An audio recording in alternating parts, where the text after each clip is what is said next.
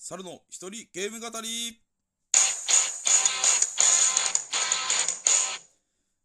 どうも皆さんこんばんは。好きなジャパニーズヤクザは桐生一馬猿でございます。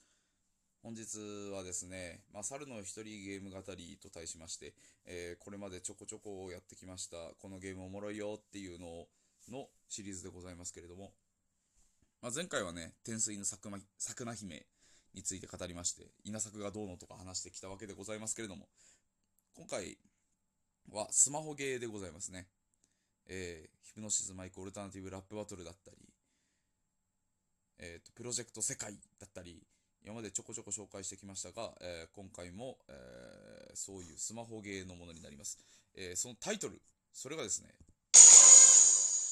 エイムズでございます。まあ、えこのエイムズ何かと申されればいわゆるバトルロイヤルゲーム、えー PUBG であったりとか荒野行動であったりとか APEX であったりとか、えーのシリーズにあたりますね。まあ、最後の一人を目指すというものになって戦いやって最後の一人を目指すそういうゲームになっておりますけれどもえーっとまあ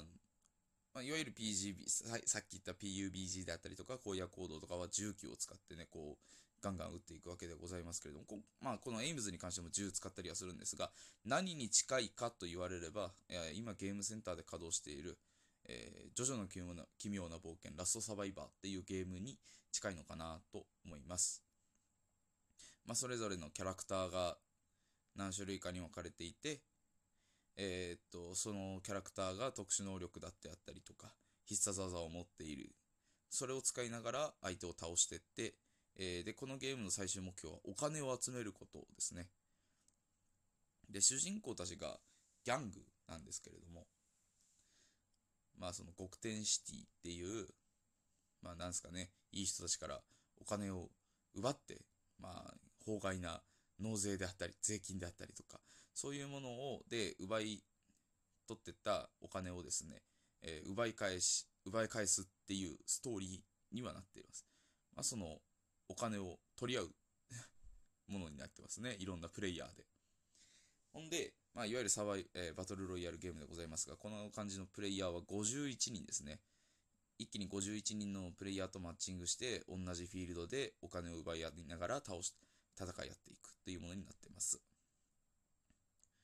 それでね、えーっと、まあ、俺、えっと、このゲームは、一応5分で型が、えー決着がつくバトルロイヤルゲームであったりとか、えー片手で遊べるガチバトルなんて言われておりますね。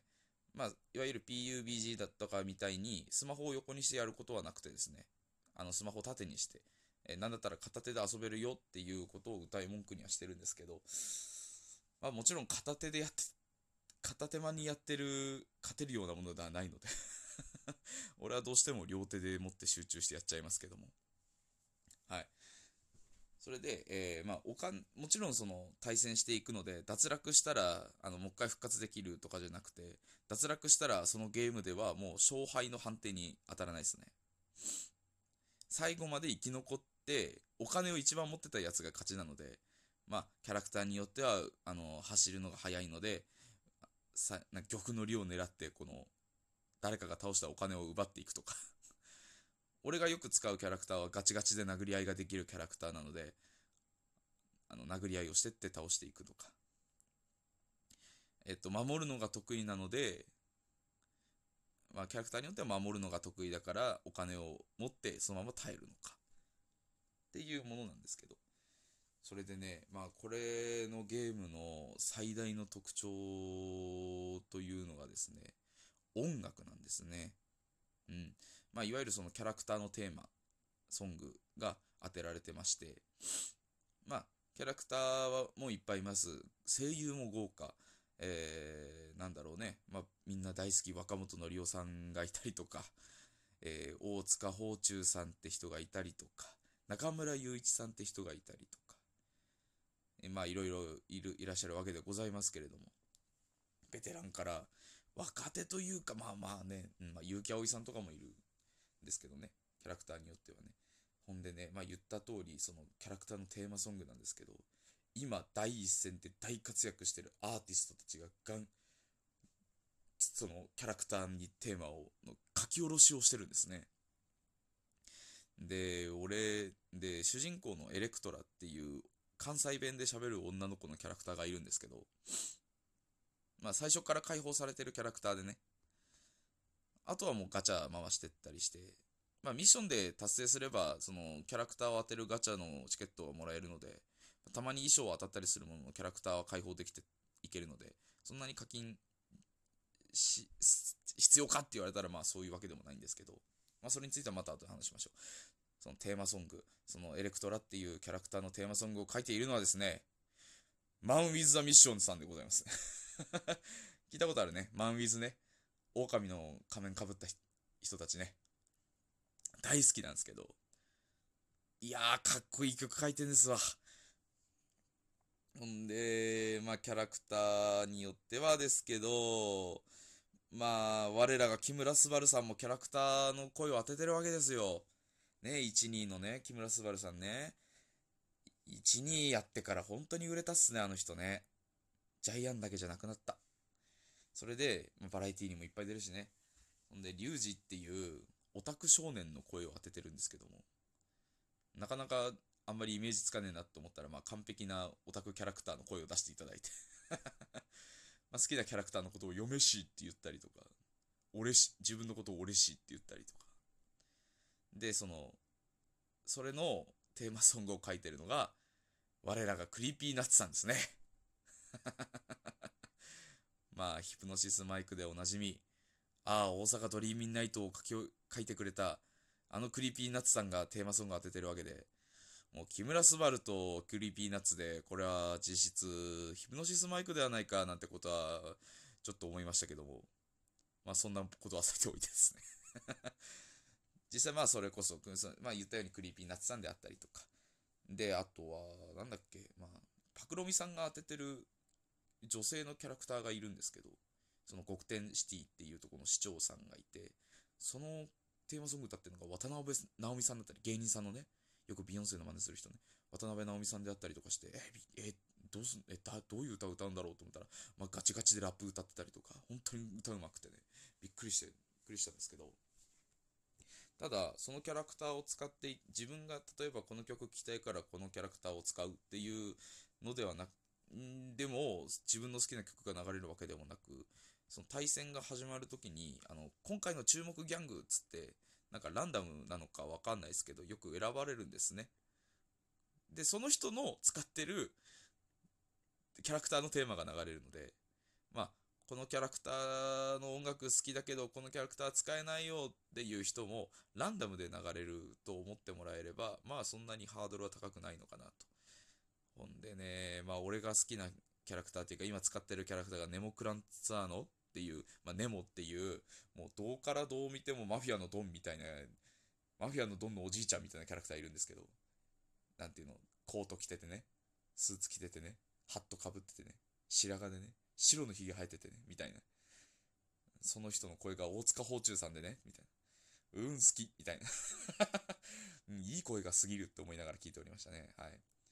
ほんで、まあ、いわゆるスマホゲーなので、もちろん基本無料を歌っておりますね。まあ、いわゆる、その課金しようと思えばできるよっていうタイプ。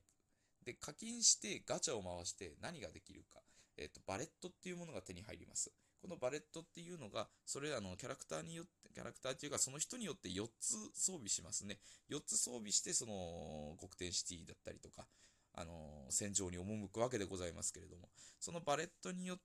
まあ、特殊能力を発動できるぞと。まあ、もちろんそれに UR ってウルトラレア、えスーパーレア、レア、ノーマルっていうレアリティが分かれてて、レアリティが高いほど、えー、いい能力だよと。ただ、そのバレットって、まあなんていうの、その、ん？防御力上げたりとか、相手のダメージカットするぞとか、攻撃力を上げるぞとか、回復するぞであったり、足を速くするぞっていうのがいろんな能力で分かれてるわけですね。で、バレットによっては、そのキャラクターの能力を上げることもできるわけです。能力ってその本当にパラメータね、パラメータ、基本能力を上げることもできるわけです。で、その基本能力を上げるために、そのバレットのレベルを上げるためにお金っていうか、そのゲーム内通貨、えー、戦ってれば手に入るゲームゲーム内通貨を使って、えー、レベルを上げると。ただ、ウルトラレアってもちろん手に入りにくい。で、えー、いろんなカードがあるんですけどバレットがあるんですけども、えー、それを、な、えー、かぶりで手に入れることで、そのバレットの、えー、上限レベルが上がっていく。え、上限レベルが上がると、え、経験値を、このお金を入れる量も変わるので、え、最大まで育てれば、えレアの、えバレットが、まあ、それこそ発動する特殊能力は